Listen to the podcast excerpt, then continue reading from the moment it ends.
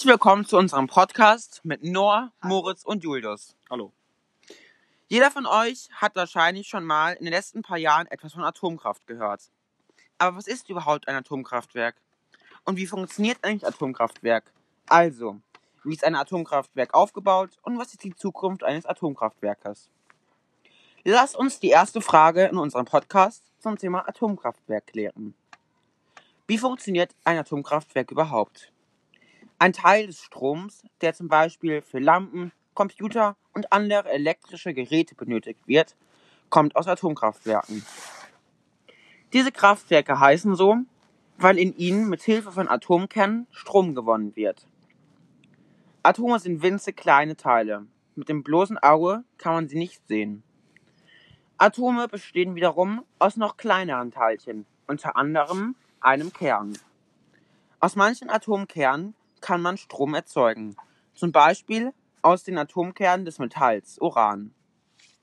In Kernkraftwerken werden Atomkerne gespalten, also geteilt. Dabei entsteht sehr große Hitze. Und damit kann man Wasser verdampfen lassen und so Turbinen antreiben, die Strom erzeugen. Bei der Spaltung von Atomkernen wird neben Wärme und Dampf aber auch Radioaktivität freigesetzt. Das sind für den Menschen sehr, sehr, sehr gefährliche Strahlen. Eigentlich ganz logisch, oder? Noch etwas am Rande. größere Kernkraftwerke bestehen aus mehreren Blöcken, die unabhängig voneinander elektrischen Strom zeugen. Jeder Block enthält einen Kernreaktor. Jetzt wollen wir nochmal genauer auf die Funktionsweise eingehen. In einem Atomkraftwerk wird elektrische Energie aus Kernenergie gewonnen.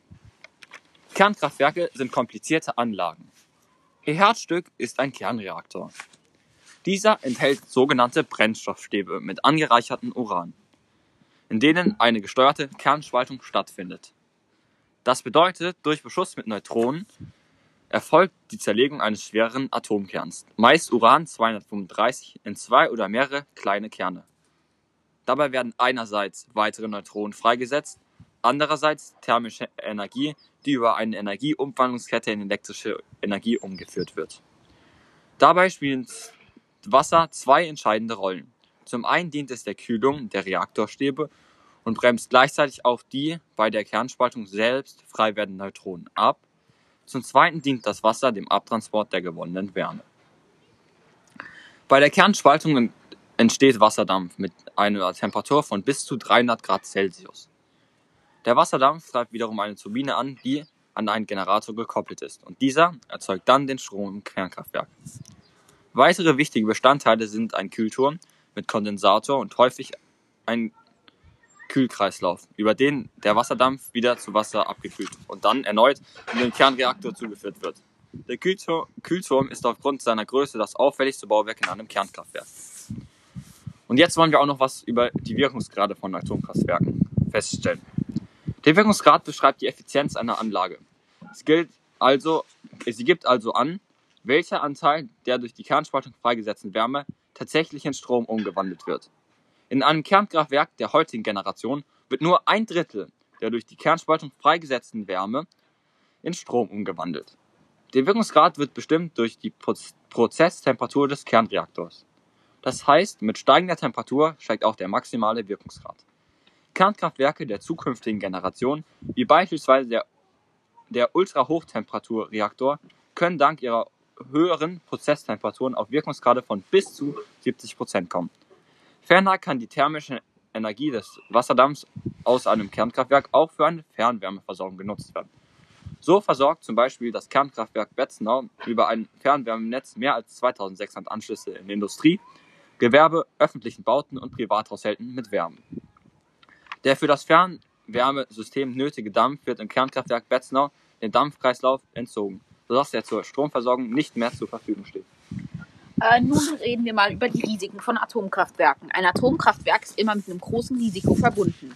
Also zuerst einmal entstehen immer kleinere Mengen an radioaktiven Stoffen, wie das Edelgas Krypton 85 oder das instabile Wasserstoffisotop Tritium. Diese werden jedoch streng kontrolliert.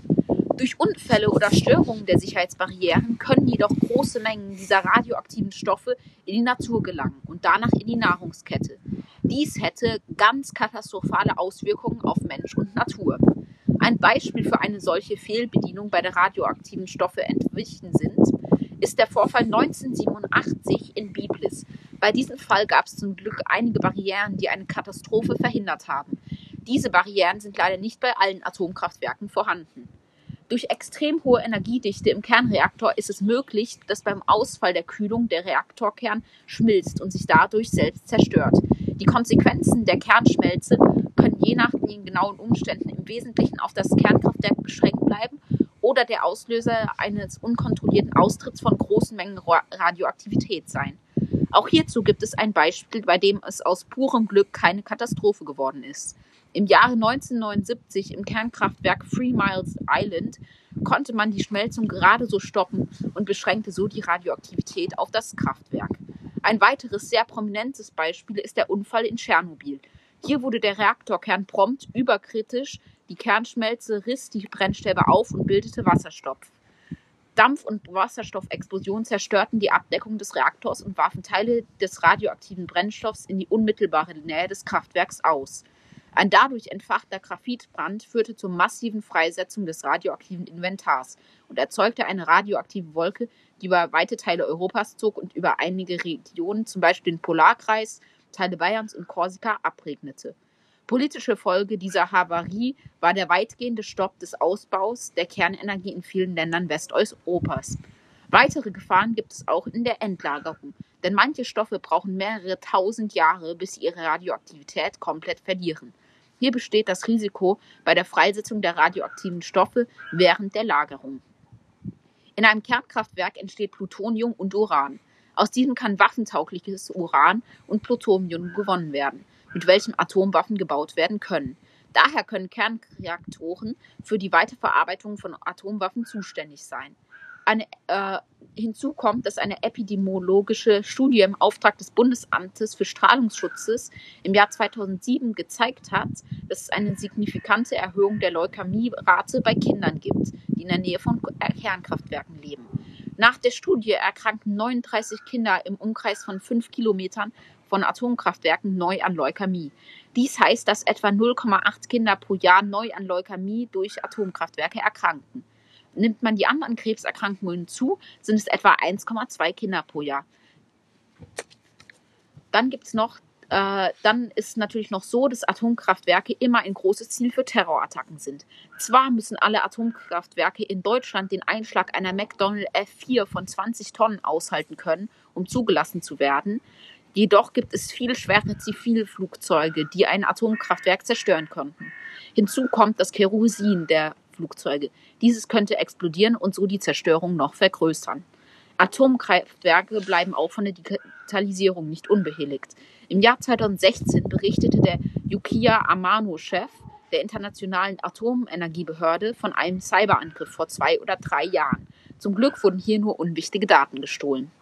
Nun kommen wir zur Wirtschaftlichkeit der Atomkraftwerke. Mehrere Studien beweisen, dass, kein dass die Atomkraftwerke keinen Kostenvorteil haben. Hinzu kommen die hohen Kosten äh, eines Atomkraftwerks. Diese beinhalten die Endlagerung der radioaktiven Stoffe und die ständige Wartung des Kraftwerks. Der Strom von Atomkraftwerken wird heutzutage nur noch selten benutzt, wegen des neuen Genehmigungsrechts, der besagt, dass keine neuen Kraftwerke gebaut werden dürfen. In Deutschland gibt es momentan nur noch etwa 40 Atomkraftwerke. Der gesamte Ausstieg soll voraussichtlich im Jahr 2022 sein.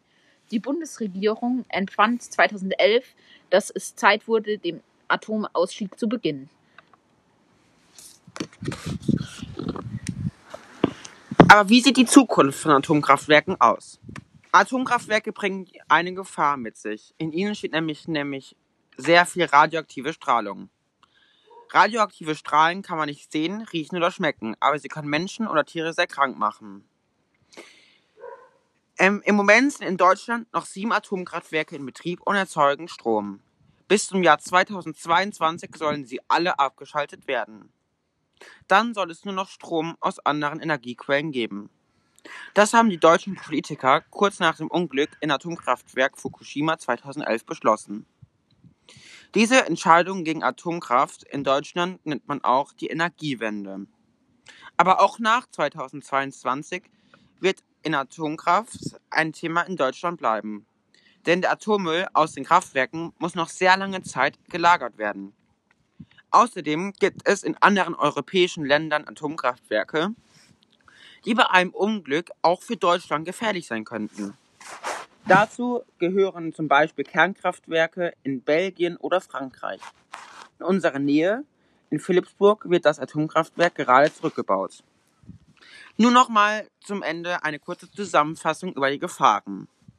Energie von den Atomkraftwerken ist so gefährlich, wenn man diese Energie nicht ganz kontrollieren kann.